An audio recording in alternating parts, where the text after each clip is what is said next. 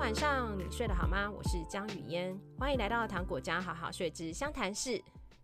去年二零二三年的暑假，雨嫣跑去花莲，带着老大去参加一个非常即兴的赏金之旅。那也因为是非常即兴，所以其实根本没有安排任何行程，就在赏金船上认识了当地的一个妈妈，她非常好心哦，愿意让我们搭便车载我们从港口到呃市区。那也因为在他们车上聊天，就发现花莲有一个很有趣的社区耶。于是当天晚上我们。父呃母子俩也很认真的就搭着火车跑去他们社区一起看了一场快乐的电影欣赏会。这社区的名字是五百人五百事，不知道大家知不知道？那因为那次参加的经验蛮美好的，所以雨嫣就当天邀请了五百人五百事的伙伴，想要跟他们做一个访谈。所以今天非常荣幸的邀请到李珊，他是五百人五百事的共同创办人，还有舒晴，他是李珊的社区营造好伙伴。那我们邀请他们出场，并且自我介绍一下，欢迎。是李珊，蛮蛮蛮开心，就是有机会可以跟语言有后续的联络。因为我印印象深刻，就是那次我们放那个社区的露天电影，然后语言就是有来，就是一开始还蛮早就来了，然后跟我们聊天这样。对。然后我听到他有提到，就是他曾经，就我们就是想说你怎么会跑来这边，然后他跟我们讲完之后，他说他其实还有个更小的小孩在家里。我们想说什么？就是是。更小的小孩一个一个人吗？他说没有，是老公照顾，所以我就因此对 雨嫣印象非常非常深刻。这样，那我可以简单自我介绍，就是嗯嗯，我们社区其实叫五百户，但其实这是一个昵称。那我们在呃花莲呢，其实很少这种集合式住宅，大部分就是比较是平房或者是就是联动的这样。那我们是呃算算是花莲第三大。就是这么多人一起住的社区，嗯，那我们其实这个社区，嗯，我我来这边其实一开始是，呃，当这里的管理委员会的行政助理，嗯，然后那时候只是抱持的就是打工仔的心情来来工作，然后只是想要赚赚钱这样，但是因为认识了当时的管委会的主委，就是舒晴，然后让我意外的就是发现，哎。这个社区非常的有趣，就是，嗯、我我以前也是住在这种集合式的大楼，就是非常多人，可是我其实根本就连我隔壁邻居都不认识这样。但是因为来到这个社区，我才发现，哎，原来，呃，如果有人在这个自己住的地方，愿意主动跟周遭的人连接，甚至是透过办活动或者做很多。呃，也许是社区的小市集等等方式，让人与人这种机会互相的接触，那其实会创造很多不一样的火花。那那时候抒情其实，嗯、和当时的或是和现在的邻居，其实一直持续都在做这件事。那五百人五百事，比较是呃，当时的我就是太好奇，为什么社区有这么多呃卧虎藏龙的邻居，所以我们就。尝试找就是跟我一样好奇的呃在地人，或者是呃不是在地人，但是跟我一样是移居的人。那我们就创立了这个五百人五百事，透过访谈这些住户的方式，去了解到底为什么大家会聚集在这个有点小偏远的地方。对，说偏远其实也还好，只是它蛮有趣的。它是在那个花莲的鲤鱼山的山脚下。嗯嗯，那旁边其实都是有机田。那嗯它离比较近的火车站是智学车站，那靠近东华大学。嗯，嗯，那它也有点小隐秘，所以就是比较不会有人直接会往这个社区走。所以语言来的时候，我们也是蛮惊讶，他说：“哎，总会有人知道我们这个地方。”嗯，那简单来说是这样。嗯，哎，可是嗯，蛮多人知道的。以那个蛮多人，就是我在花莲玩的时候，有人问我说：“哎，那你们昨天去哪里？”然后我就说：“哦，我们去五百人，我们去那个东华那边的一个社区看电影。”然后他们就说：“哦，五百人那里哦。”我就说：“五百户，或者是直接说五百户内。”我想说：“我其实很有名哎，因为我跟人家讲说，我去一个社区看电影，大家都可以直接说出那个社区的名字。”我就觉得，哦，其实当地经营的还蛮好的哦。嗯，因为是这里很少有这么大的就是集合式住宅。那因为它原本它这一期叫东华新世纪，那是因为当时东华大学刚成立，嗯、那那时候建商可能就对准了就是那个东华大学的教职员或者是学生盖了这个，但呃对，就是有这个这个住宅的名称，但其实在地人因为就是觉得这里人很多，然后刚好又是五百户，对，这里就是五百五百户人家这样，所以就简称五百户这样子，对，所以可能。就是因为比较少这种住宅，所以大家也比较忍心。嗯、但是会开始有人会参与活动，其实真的是因为住在这里的，嗯，很多的人是有个共好生活的想法，然后愿意互相帮忙，然后甚至我自己理解到，就是抒情他当主委的时候做了一些事情，就是让大家开始愿意走进活动中心，然后开始尝试在这里。办一些活动，然后那活动是比较软性的连接，比较不是开会式的。嗯，那那种种的，就让大家愿意越来越多的人开始发展自己想做的事，愿、嗯、意主动协助别人。那这是可能让这个社区开始越来越被人家知道的一个原因，这样子。嗯。那听起来舒晴是一个很重要的角色哎，那我们赶快欢迎舒晴也来自我介绍一下。舒晴出场，Hello，大家好，谢谢雨嫣的邀请。那那一天看到雨嫣一起来看我们的那个魔法阿嬷的电影，是非常的惊喜。对，我自己是二零一七年的时候，因为小孩子，我的我有一个女儿，然后她要读小学了，所以。那时候就考虑说，希望他可以参与体制外的学习。那刚好我们社区，就是有一群，呃，用华德福共学的家庭。那因为有这群共学的伙伴，所以我就觉得，如果能够来这边一起生活、一起学习，应该是很对孩子来说是很好的环境。所以我那时候就是从吉安搬来寿丰这边。那这边。原来其实是真的是比较偏僻一点，所以我们住在花莲比较没有考虑会来这边生活，尤其是住在花莲的人很少会想要住在集合式住宅，这个是我们 一般人会比较难去想象说为什么，嗯，像我住宜兰，我是宜兰人，然后我们就是住偷天房子已经习惯了。那如果要住在集合式住宅，你就会觉得好像要跟一群人住在一起，有点好像太紧密了。但是就是因为，哎、欸，我可以打个岔，你们要不要跟就是我们这些没有真的住过透天跟 有很大院子跟很大路的人解释一下什么是集合式住宅？哦，这个名词我们其实很少使用哦。哦，真的哦，好，那对对对对对，了解。集合式住宅其实就是可能像你们一般台北应该是变成是你们的常态，譬如说是公寓大厦、大楼，嗯、类似这种很多很多人一起共居在同一块土地上面，然后它的土地可能是分割，它不是独立的。对，所以我们其实住在透天就会，我可以自己去使用那个空间，然后我有花园，我有什么我可以。我不会跟别人就是共用，但是在这里是齐分的，嗯、大家其实是共用这些土地，所以很多事情都要一起商量。哦、一块花园可能要四户去商量。哦、对对对对对对，或者是大家要四户，我们也可能四十户。对啊对啊，没错。所以其实就是你做什么事情都是要跟大家商量这件事，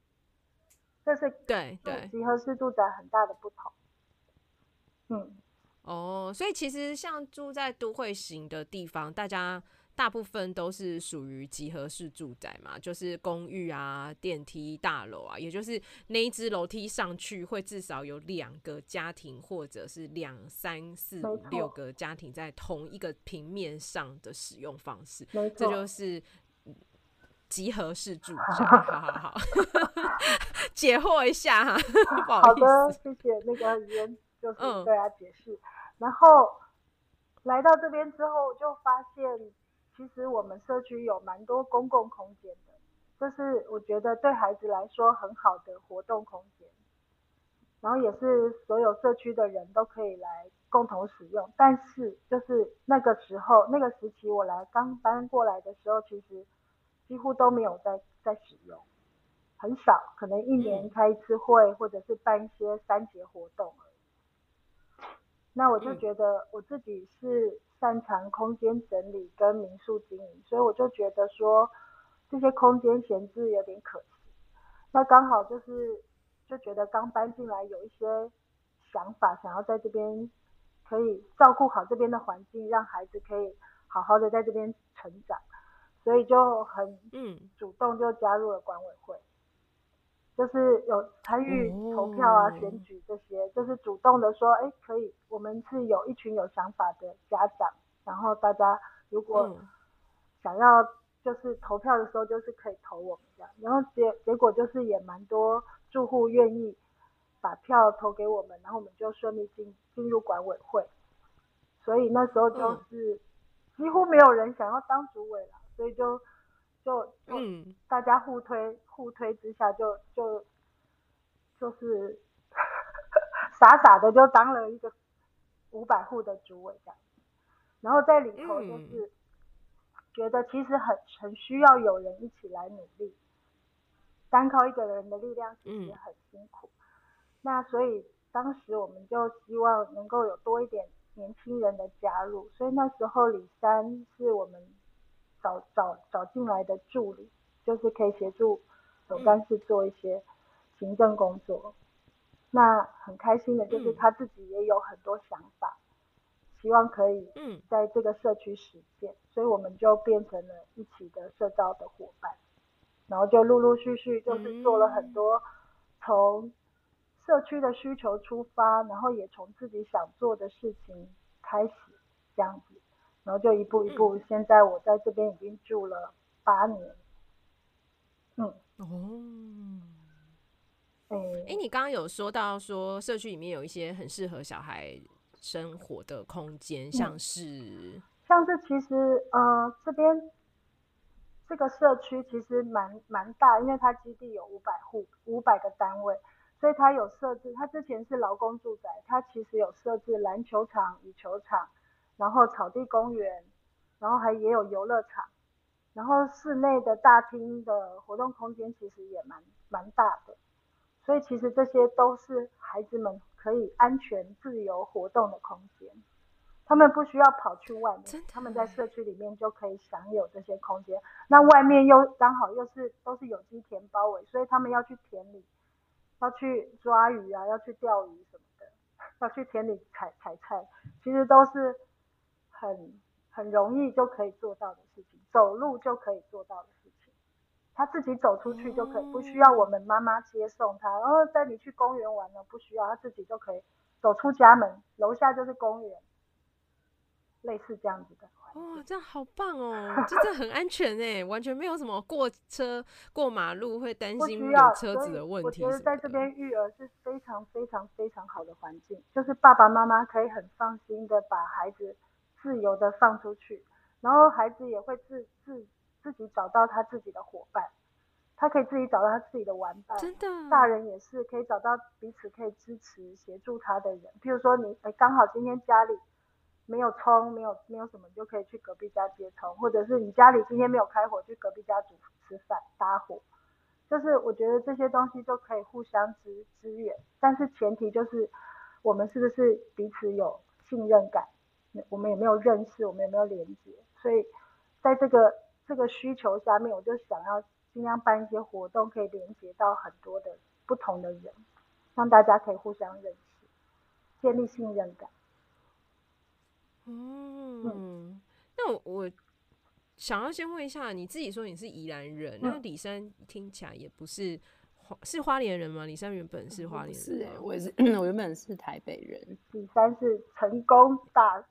成功社区，他住在台北。你原本是台北人，然后那我想要问一下，你们两个如果原本都不是花莲人，为什么会选择去花莲？因为嗯。呃刚刚抒情的说法是，他原也不是一开始就住在五百户嘛，他原本已经在花莲县落脚在别的地方才搬过来，这样住了八年，所以我也就蛮好奇，你们首先为什么会到花莲，然后呃，就怎么怎么选择这个位置的？那个舒淇，你要不要先回先聊这一题？好，我刚刚算错，我应该是住七年，因为我女儿国一。哦，你刚刚是住七年，嗯，都很久啊，嗯，对。然后我自己是因为，呃，我我我的，呃，现在是前夫，哎，这要怎么讲？糟糕，就是我是因为来花莲，就是跟我的前夫一起来这边创业，嗯嗯，所以我是两千零三年的时候就搬来花莲。然后我们就是一直在做民宿的这件工作，嗯，然后我们那时候就是住在呃海边，住在天涯海角，就是没有邻居的地方。我们的邻居就是郑成功就是国姓庙，嗯、对，所以呃在那个时候，其实要如果真的要在那边养孩子，其实是蛮辛苦，就是你可能就是都没有邻居，嗯、没有伙伴。没有后援，对，没有后援，所以我们后来就又搬到了吉安，然后在那边有买了房子。但是因为在那边，就是我刚刚说的情况，如果小孩子要找玩伴，因为我只有一个小孩，他就必须，嗯，我要载他去找找他的朋友。然后我、嗯、我自己如果要，呃，想要有，因为自己刚刚有一个小孩，其实有很多很多。需要学习或者是不知道怎么处理的事 事情，所以你要找一些妈妈的朋友，其实也是辛苦。所以那时候我们有就是成立了亲子幼儿共学这个这个团体，那就是又在这个团体里面，我发现哦，我我们我可以有一群姐妹，然后一群然后小孩子也有他的伙伴，然后我们可以一起去嗯陪伴孩子成长，然后但是后来就发现。我觉得，如果孩子真的要上小学，我觉得他需要更多共学的同伴，所以我们那时候就是决决决定搬来这个社区。嗯嗯，对，就是变成原本完全不会选择的一个居住环境，变成因为孩子的关系，反而这边变成是最好的、最适合孩子或现阶段的我。是可以得到支持的地方，所以我那时候搬来有四住，因为我也不确定我能不能习惯这样子的集合式住宅，但是住了好像半年左右，我就发现我真的好喜欢这里，跟我印象中主观印象中觉得这边很偏僻啊，或者是生活机能很不好啊，或者是什么，就想象了很多住在这里的缺点，但是住进来之后发现，嗯。那些缺缺点其实都只是小小的，没有什么重要性，反而是这这里人跟人的连接，还有跟大自然的连接，是我现在非常需要，我跟孩子都非常需要的的条件。嗯嗯，还可以试住哦。我先讲一下我自己对于那个你们那边的很好的印象，就是我那时候就是。应该是你们社区的伙伴还是好朋友，我不确定他是不是住在社区里面。嗯、然后我们在赏金团里面，就是我搭讪他们家，嗯、问说你们可不可以等一下下船之后载我们离开那个港口？因为我们这一次去那一次去花莲，我选择没有开车，我就觉得我会很累，所以我就没有开，那就没有交通工具，而且我想说两天一夜试试看好了。结果我到现在都不觉得是很大错误的，同时 也觉得在花莲没有车实在是真的是有点太辛苦了。那那一天他告诉我们说，在我们去花莲市之后，我就在问说，因为我自己旅行的习惯是我非常喜欢问当地人说，你最喜欢这边的哪里，然后看我能我自己能不能去，那或者是问他们要干嘛，就是我很喜欢看当地人的活动区域这样子。那我就一样把这个问题问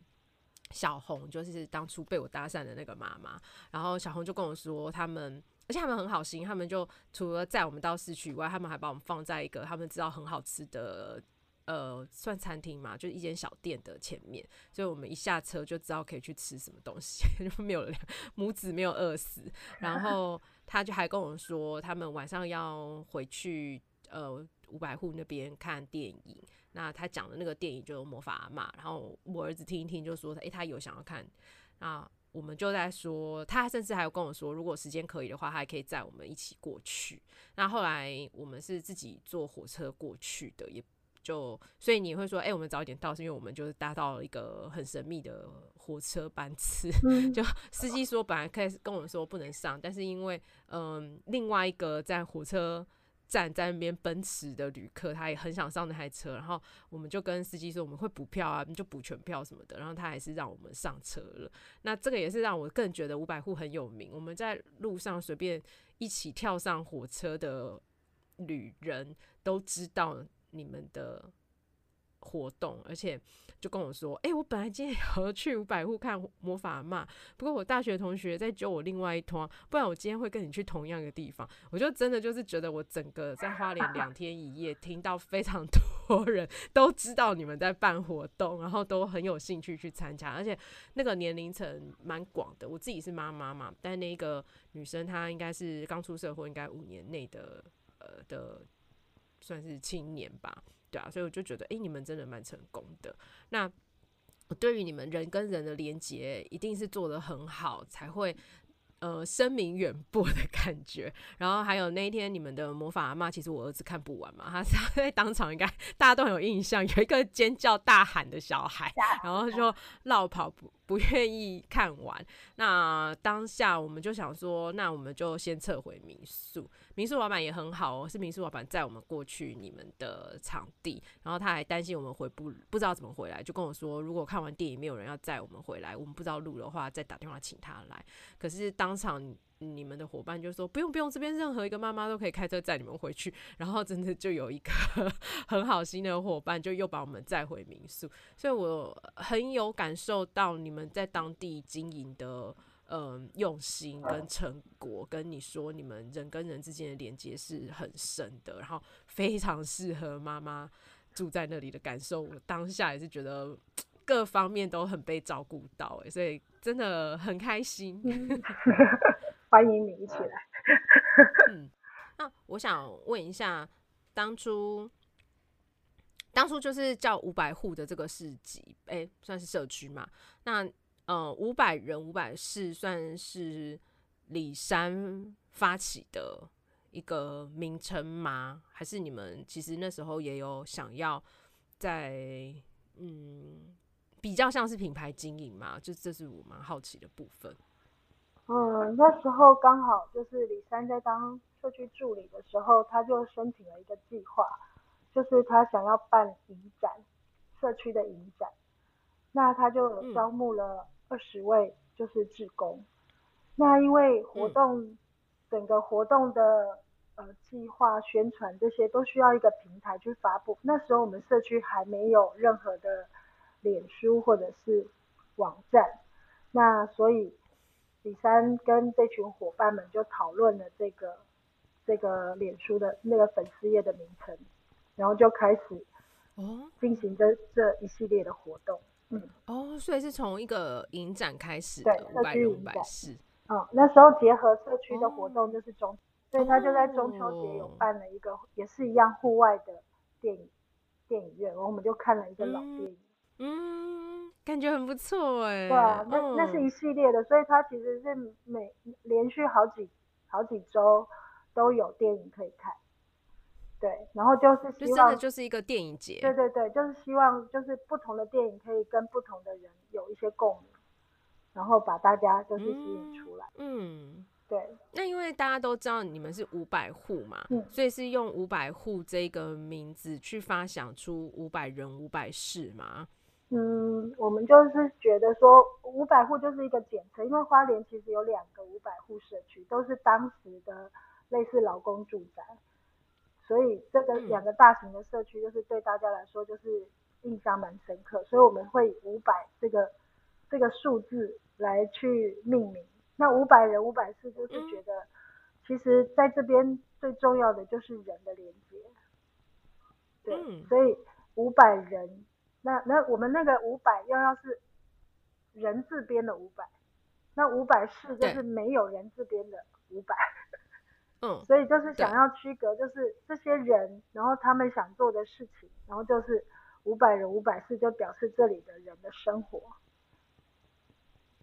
对，就是希望这边是一个可以让人好好生活的地方，然后可以去实践每个人心中真正想做的事情。然后大家都是可以被支持的，哦、对。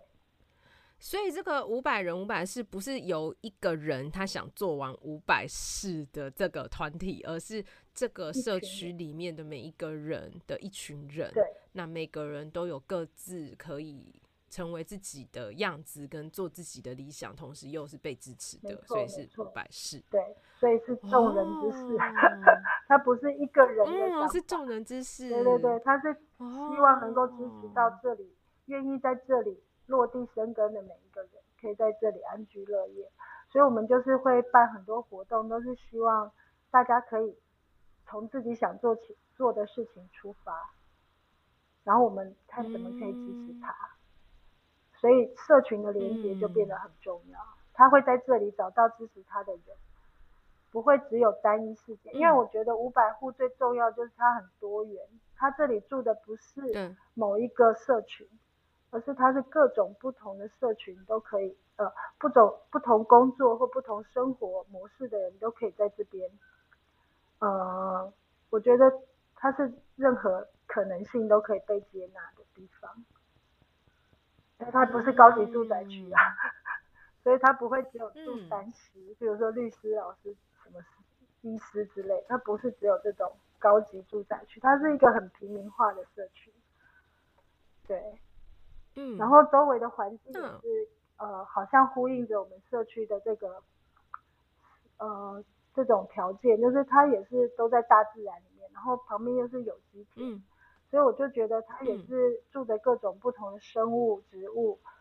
所以它的环境其实都是互相呼应这边的人。嗯，嗯，所以我觉得很喜欢，就是我觉得这边条件就是非常的独特啊，然后我都会我我都会把它形容像是我们那个周星驰的电影里面有一个就是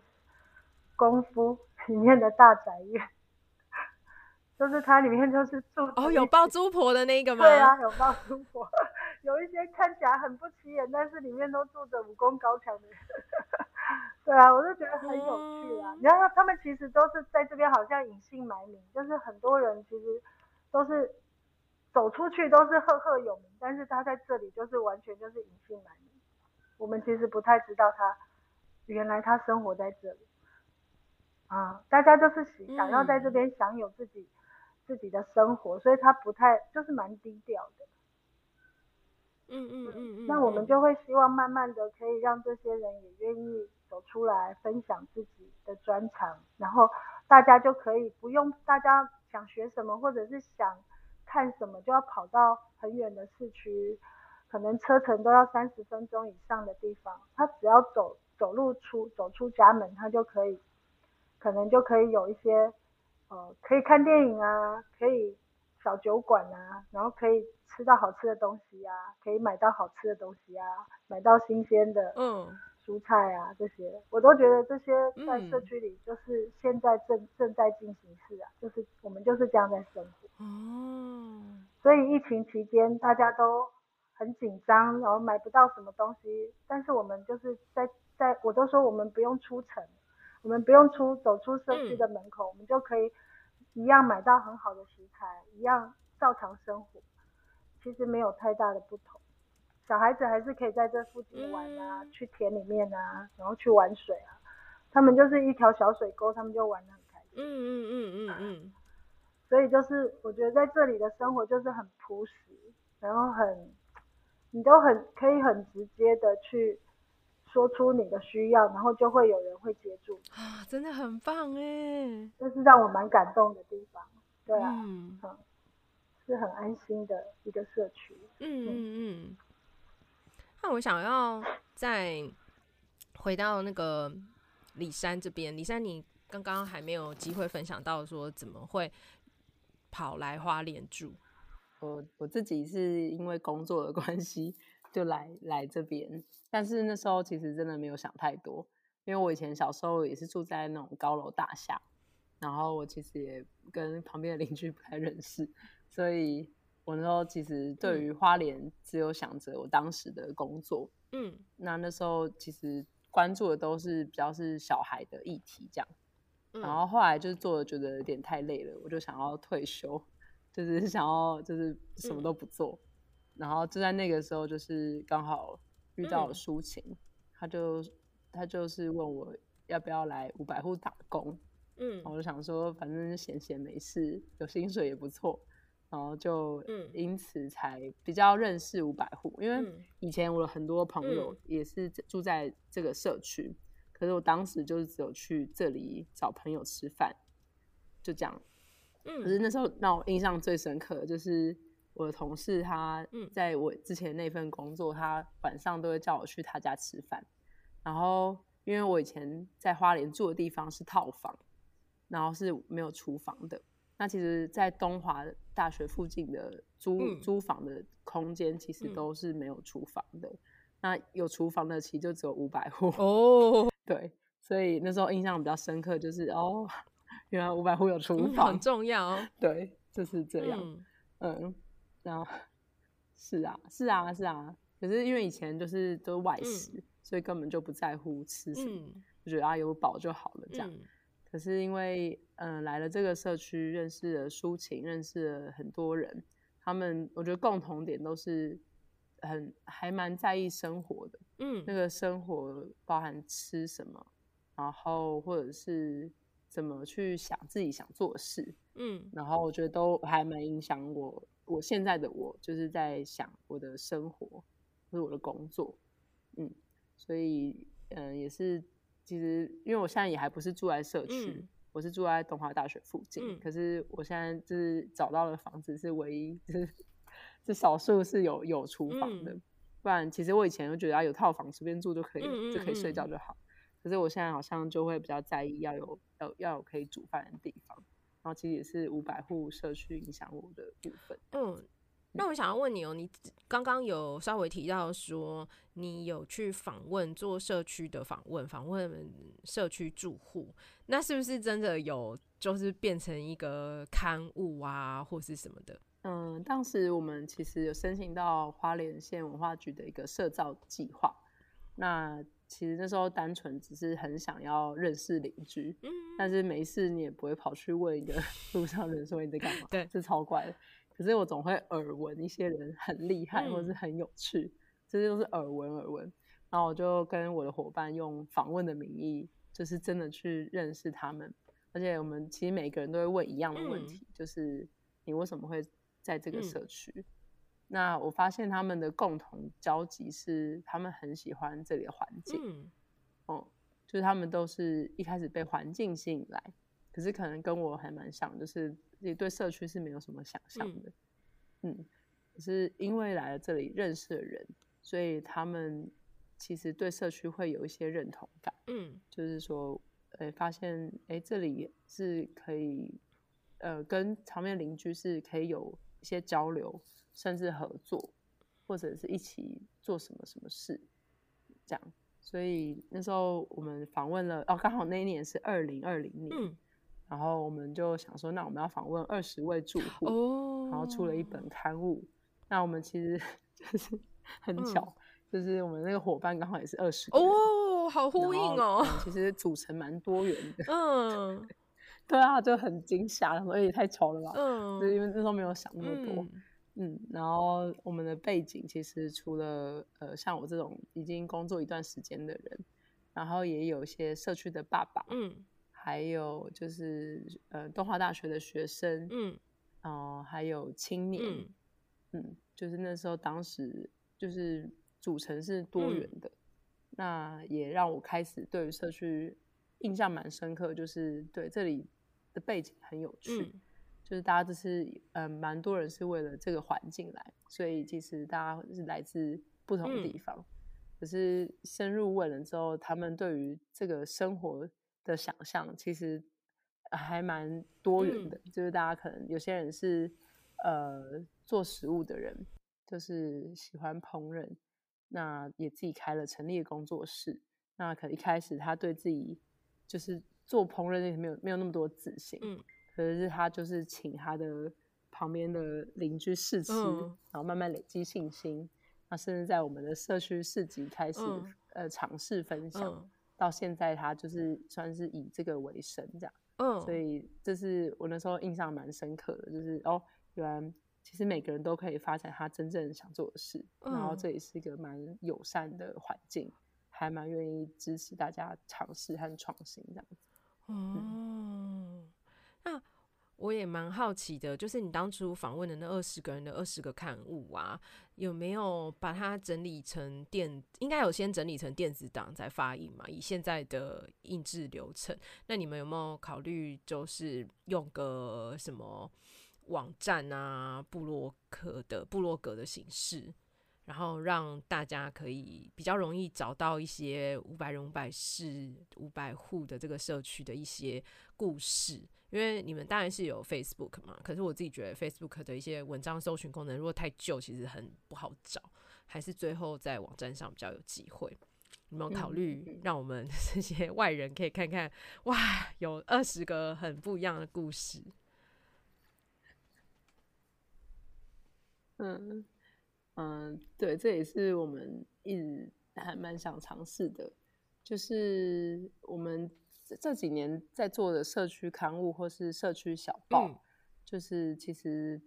都是在纸本。对，那去年刚好我们有申请到一个暑期攻读计划，嗯、就邀请了东华大学的学生协助我们建制一个网站。嗯，那也他也真的很认真的把我们的算是脸书上的访谈文章转成了。算是网站版，好棒！那目前是有，只是我们也在想说，他要怎么让它好阅读，因为它就是算是很基础的，嗯、就可以之后跟语言分享这样。好啊，那我们有，就那个算是一个很简单的入口网。那文章其实上面算是有，已经这网站已经可以公开了吗？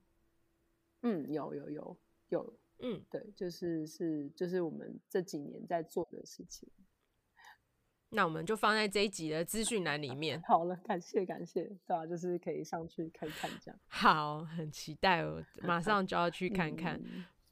那因为我自己有参加过我住的现在这个社区的管委会开会几次，我都感受到 感觉是蛮烦的，就觉得天哪，这些人讲话怎么那么没有重点，然后拉里拉扎，然后讲一个。要讨论一件事情，那件事情已经很明确喽。可是这个人的发言的开场白，假如说如果我是那个人，他的发言就会是。呃，我也住过那种四百户的大社区，在里面也看过他们做的很多方式。我来跟大家分享一下，大家都是怎么做事的。现在其他社区都怎么做？我就觉得哦，好烦哦。我们这个社区也没有四百户，那你其他社区的方式分享 OK 啊？可是就可不可以讲重点？就直接说你对这件事情有什么好分享的？所以。我 就觉得参加管委会好累哦，我就听到呃，舒晴跟李珊能够在管委会这样子用心付出，我是真心很佩服。那也很想问问看，你们当初在管委会的经营上啊，有什么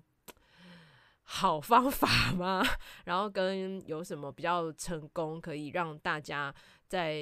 议题上啊？一定是不会有共识，但是怎么样朝着这个社区真的是越来越好的方向前进？有没有什么给我们的建议？可以请抒情分享。抒情抒情，我吗？我我觉得，对这个的确是有点惊悚的经验。好，抒情，请。就是对啊，其实就是我就说我是傻傻的进入管委会，是哦。但是其实那时候就是还有，就是很多是比较前辈资深的委员，嗯、还有我们这些菜鸟型的，刚刚什么都不知道，然后就进来管委会的。嗯。那也有一些是呃我们自己认识的伙伴，嗯、有有几个在里面，嗯、所以当时。我那时候进来开会的时候，就觉得那个气氛其实是蛮严肃的。那我就开始就是用空间的方法，一般开会都会用吗字形，或者是，嗯、然后我就把桌子并在一起，就变成是一个大桌子，大家围着这个大桌子开会，而不是么字形做的。哦，对对对对 对对，对，我就觉得先第一步先拉近距离。我们都是在一起哦，蛮像研究所的那个讨论课了，就把它缩小了。我们全部每个人就是可以互相看到对方，而不是在一个很距离很远的地方，嗯、变成互会容易互相指责。对对对对对，这是第一步。嗯、然后第二步就是，其实我们很需要一个很爱社区的总干事。哦，就是如果主要执行的人他没他对社区没有这个。长时间的关注，他只是来工作，但是他没有什么想法，因为社区那么大，如果这个主要执行的人他没有爱，我们其实也很难推动，因为我们都是无给。嗯，对，对吗？所以其实我们那时候就，我就我那时候就是刚好我上任的时候，总干事要离开，所以我必须要再找新的总干事进来，但是连续来了三个都没有人要做。这个这么大的社区，这么繁琐的行政事务，嗯、他们都没有人要做，来了做没一个月就跑，或者是来两天才交接完就跑。嗯、那我就去拜托一个长时间在社区工作的一个警卫，嗯、我发现他有很很很特殊的能力，他可以过目不忘，好强，他可以看到他的车牌就知道这是谁，嗯，或者是。马上背出你的电话号码哦，或者是马上看到这是谁家的小孩，谁家的狗哦。我觉得这真是能力太强，太强。就每天去送茶给他，拜托他，你要不要来当我们总干事？拜托拜托拜托，拜托了很久很久，因为他说他其实还要去考试，还要什么，他觉得他这这真的很累，嗯，但是就是一直扒着他的大腿。就是 每天都去拜托他，所以他真的去考试。做事其实是行不通的啊！他真的有去考试，考总干事还要去考试，一定要考试吗？是要考试啊，不能不考试吗？他是必须，如果你是委外，就是物业管理，他必须要有这个证书，他才能够当社区的总干事。哦，除非你们社区自聘，嗯嗯嗯，你们自聘不是从不是委外找物业公司，嗯，所以。当初就是先找对人，嗯、我觉得找对人很重要。嗯，找对人，然后你再陪伴他。我们不是找到他来之后就全部就是哦都是你的责任，不是，嗯、而是我那时候就是每天坐在他的旁边。嗯，我就是继续工作一段时间，就陪伴他，嗯、然后一起我们一起把社区的工作慢慢的就是看怎么做可以把他上轨道，让他也有安全感，也有信心这样。所以当初那一年半其实是很花很花心力，真的。对，然后然后重点就是我后来就忧郁症，啊、我就其实是就是太过投入，然后我也其实也不知道要找谁帮忙，因为其实刚进来这个社区，大家都有自己的生活，对，自己要做的事情，他们要投入公共事务，其实是非常困难的，是。但是我们就是这样子慢慢做，慢慢做，然后看到一个哎走进来的邻居或住户，我们就开始跟他讲这社区怎么样怎么样，然后建一个拉一个，建一个拉一个，然后大家慢慢的看到我们有在做事，然后每个月都有活动，嗯，然后看到哎社区好像有动起来的感觉，嗯，然后他们就会慢慢就是有大家就会想说哦有人这样做，那我好像也可以来出一点力之类的。嗯就是我是觉得这个是慢慢的影响大家愿意走入社区一起参与公共事务的一个一个方法，就是我们自己要先投入，嗯，自己要先去做一些我们想做的事，然后我们也做得到的事，然后呢慢慢去影响别人。那我也发现，就是我当我生病的时候，并没有被大家觉得说，哎，你怎么组委就不来了，还是怎么样？没有，我也是被大家又又再接起来，就是因为我生病，大家就知道说我太累了或干嘛，所以很多我原来不认识的住户就主动的陪伴我，然后度过了将近一年多的忧郁症的这个很低潮的时期。好感动，我鸡皮疙瘩都起来了，觉得好真的非常感谢他们，因为他们根本就对我不认识，但是他就是会说，哎、嗯，你看你怎么好像最近看起来怎么啦，怎么了？嗯、然后就是说，嗯，我就陪你去散散步啊，你来我家吃饭啊，好、哦，他就每天这样陪伴我，所以这都是你无法预期到会有这些回回馈给你。嗯，就当初你做的这些事情，其实其实默默的都有人接收到，只是你可能一下子还，我是觉得还是不要这么累啊，就是大家轻松、哦，真的不要但是你要找伙伴，嗯，一定要找伙伴。所以后来我觉得李三还有这些，我们后来就是一直想要去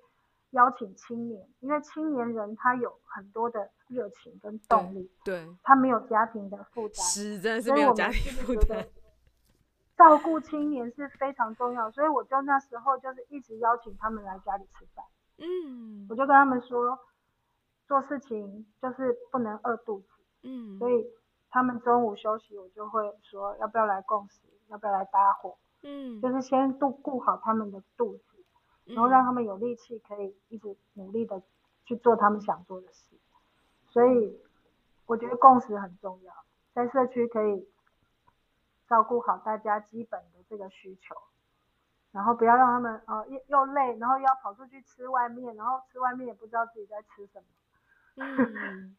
只是填饱肚子。我觉得在共识的这个环境里面，大家就可以聊聊天，对，然后讲一下哎心情怎么样，或者是要有什么事情，嗯、我们吃饭就可以解决了嘛，不需要还要开会，嗯，不需要一直开会，而是一直要吃饭。就是约他们吃饭啊，弄一些轻松的活动啊，让他们觉得有有被照顾啊。我就觉得这个是经营社区很重要的一个关键嘛，就是反而是这些软软性的东西，怎么样让它持续的发生。哦，你刚刚说那个吃饭很重要哎，我马上啊，然后照顾青年，照顾对啊，照顾社区里面真的有这些需求的人。然后，比如说，我们也会邀请一些妈妈来家里共食啊，因为妈妈带小孩有时候很累啊，她需要喘息，那你可以找她小孩，找她一起来家里吃饭。就社区有很多这样的闲置的人力，其实你可以去去邀约，然后找他们吃饭，就、嗯、是先找到一个聊得来，然后有共识的人，就想法比较雷同的人，我们就慢慢把伙伴。拉近，然后就可以一起去做一些你你心中觉得很重要的事情。哦，你刚刚讲那个 吃饭为什么我特别有感觉？是因为我之前去参加一那个全面性教育的论坛，然后他们在当时有一个香港的教授，他在推行嗯。香港的一些性平啊的议题的时候，也遇到了很多困难，是因为香港宗教的关系，所以非常多学校或者是社服机构是不认同多元性向跟这种多元观点的。那他推动起来也蛮困难的，嗯，可是他后来就找到的方法，也是找他们喝下午茶。就 真的就是一一次下午茶喝不够，就喝三次、五次、十次。对，对，就像你吃饭的方法一样，不要一直开会，就一直吃饭，事情反而比较好讨论。真的哎，真的是同一个方向，而且真的都是影响很大、很好的办法哎。是啊，就是这些观念，就是慢慢生活里沟通。真的，真的，大家一起来吃饭。那李珊呢？李珊，你觉得现在在五百人的这个算组织吧？那你自己有觉得遇到什么算是最大的挑战吗？嗯，我我 我们之前有想了一下，因为其实之前没有特别去想这件事情。然后我觉得有个蛮大的挑战就是让人留下来。嗯，因为其实这个社区流动率其实是很高的，早期是比较多嗯东华大学的教职员和学生居住，所以可能学生四年毕业后就离开。所以这也会在早期我还没有来这个社区前，其实这里就是流动率很高。嗯，那我我参与了这几年，就开始有一些小家庭移住移移入，嗯，然后开始也诶觉得这里是很适合让孩子生长的环境。可是我们这里其实，如果以一般的学校来说，附近就是有国小国中，但是。高中或大学，就大学是有的，可是高中其实通常就是都要去市区或者就是去外县市，嗯，所以很多家庭也会思考自己小孩的升学，所以他可能就有些人就会也是选择离开这个社区。那我、嗯、我其实我跟舒颖都在想是怎么样让人留留下来，就是其实刚刚有提到那个青年的部分，就对于青年来说，嗯、其实还蛮重要的，就是有事可以做。然后有基本的可以让我们生活的薪水，可是，在花莲要创造能够呃有薪水让我们好好生活也是非常困难的。嗯，就是他这里工作，哎，我觉得不是工作机会少，而是那个收入的来源其实是要靠我们自己去做很多的斜杠，它才有可能会稳定。嗯嗯，那不然就是像我们现在是写计划。它是有稳定的薪水，嗯、可是计划它也不会是一直都有的，它就是它每年去申请补助。那可是回到一个就最大的挑战，其实就是我们喜欢花莲，我们喜欢这个社区，可是如果没有稳定的收入指引我们好好的发展，其实它没有办法真的让人留下来。嗯，嗯，所以我觉得苏醒他一直在想的是让人在这里是呃稳定的，或者是生活是好的。就是我觉得他有点挑战，就是现在社会的很多的价值观，就是说，其实我们我们都希望是有好的生活品质，但是我们同时要怎么样在这里做自己想做的事情，然后可以跟彼此互相连接合作，然后有好有稳定的薪水支持我们继续在这里付出，我觉得这是蛮大的挑战，嗯。嗯。嗯，对啊，就是那时候我们想了蛮久，后来觉得，哎、欸，对，这是最最大的挑战，没有错。就很多人都会很喜欢花莲，可最后是离，还是会选择离开，尤其是青年人，嗯、就是因为我们还是要有收入。那除非像我自己开始在花莲，在一个单位学习参与，然后知道怎么样申请计划或找资源，我才比较有机会继续用这样的方式生活。可是它其实也还是不太稳定，它不是每年都有，嗯、所以我们其实今年、去年开始，就是嗯，我们在活动中心二楼跟管会提出合作，想要租下一个空间，那其实就是作为我们现在做嗯社区营造还有食农教育的办公室。嗯，那我们为什么要做这件事情？就是因为我们觉得一开始有了组织，大家也愿意在这里一起生活。那我们可以透过办很多活动，或者是嗯支持职人发展他自己想要的，让这里有更多人可以留下来生活。嗯、所以我们就是从去年开始尝试，到了今年就是有了一些经验，可以慢慢再继续往外发展。就是我们也是目前的算是近况这样子。嗯。嗯那我想要说，顺便为我自己问一下，因为我听你们的那个这个社区，我真的觉得好适合小孩住哦。嗯、可是因为我们是没办法 搬到花莲的家庭，那可以去短住吗？有没有短住长住的空间啊？让这些不能移居，可是至少有寒暑假可以感受一下五百人社区的温暖，让小孩子自己跑去公园，自己交自己的朋友，自己好好的玩耍。那有什么机会吗？呃，我们在社区这些这几个社造伙伴有目前有租下一个空间，叫做万万共享。那这个空间主要的目的就是人跟人的连接，嗯、然后它可以让我，嗯，等于是说外面的外面的人，如果他想要来认识社区的话，这边就会是一个很好的类似像窗口或者是接待的地方。嗯，它就是我们社区其中的一个、嗯、一个单位，然后所以它也有厨房，就是都一样，它的格局都一样。然后我们有提供两个空间，是可以接待外面的想来住宿的朋友，来体验就是五百户的生活。哦，所以你的两个空间就是可以给两个家庭去住的意思吗？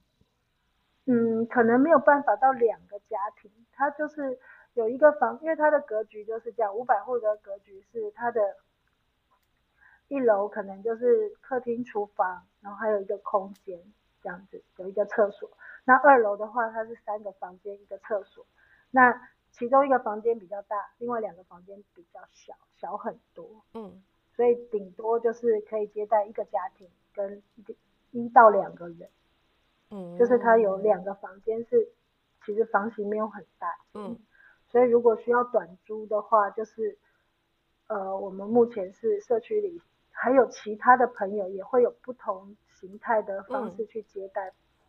哦，呃，都可以问问看，嗯，对，那那个空间就是我们希望就是可以在这边可以，呃，我们平常会有办共识的。这种搭伙的活动，嗯，平常都有一日三餐这样，嗯，所以他在这边，他也可以认识住在这个社区的人，嗯，或者是他也可以，就是不用太担心伙食的问题，嗯，然后他可以直接住在这里，就是体验这里的生活，然后你可以遇到不同的邻居，然后跟不同的人吃饭，哦，这是好适合我，所以你会。你就不是住在那种荒郊野外，或者住在风景名胜，然后就是就是看看山看水，那不是。我们这边就是社区型的体验，所以你重点就是你喜欢遇见人，然后你想要了解大家的故事，或者是你想要感感受一下孩子可以在这边自己交到朋友，或自己出去玩这种这种生活，你可以就是来体验看看。嗯，然后走路就可以好好生活，好好吃饭。然后走路就可以去运动，走路就可以呃去买菜，走路就可以 做各种你想象的去上课、去学习、去参加活动。我们就是用走路的方式就可以满足生活所需。你就可以来，你如果向往这种生活，你就可以来五百户体验看看，然后可以找找五百人五百四的网站上去学，就是私讯都可以。好，我们会把那个私讯的链接一样放在本集的资讯栏里面。那我自己要先报名，我暑假要带着我家孩子去住，而且我还可以贡献哦，我可以就在社区里面带给家长的安全圈工作坊，我也可以带给孩子的说故事时间。我们到最后再来一起聊聊吧。太棒了，嗯。好的，很期待今年二零二四年的暑假去花莲体验五百人五百事的人情味。谢谢你们两个今天接受我的专访，能够跟你们聊天，我真的非常愉快，让我再度回味起今年暑假在花莲的美好回忆。谢谢雨嫣，雨嫣，欢迎你来，今年暑假继续来常住一段时间。再次谢谢花莲寿丰五百人五百室社区营造的两位伙伴李珊和舒晴来到糖果家好好睡和雨嫣聊聊天。听完这集的家长们是否也和雨嫣一样，手刀冲刺预约最适合放养育儿的社区体验呢？暑假是否有机会大家在五百人五百室的社区里相会呢？我是最懂安全依附关系的婴幼儿睡眠顾问江雨嫣。无论你们的家庭是否需要宝宝睡眠顾问的协助，都祝福你们今晚宝宝好困，自家困好。如果你喜欢今天的节目，欢迎到本集资讯栏或是 IG 首页链接里赞助雨嫣喝杯珍珠奶茶，让我充满热量的继续带给大家好听的内容。也别忘了把这一集分享给你的朋友，在各大 Podcast 平台给雨嫣五颗星留言和雨嫣聊天哦。不要忘记追踪糖果家好好睡的粉丝专业 IG Podcast 和 YouTube 哦。